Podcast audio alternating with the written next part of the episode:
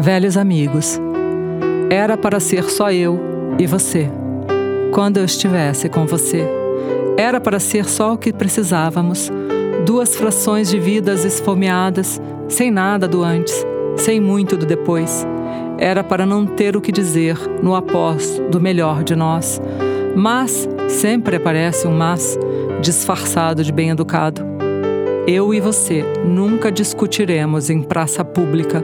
Restaremos como velhos amigos que jamais cometem a loucura de se expor, que nunca foi amizade.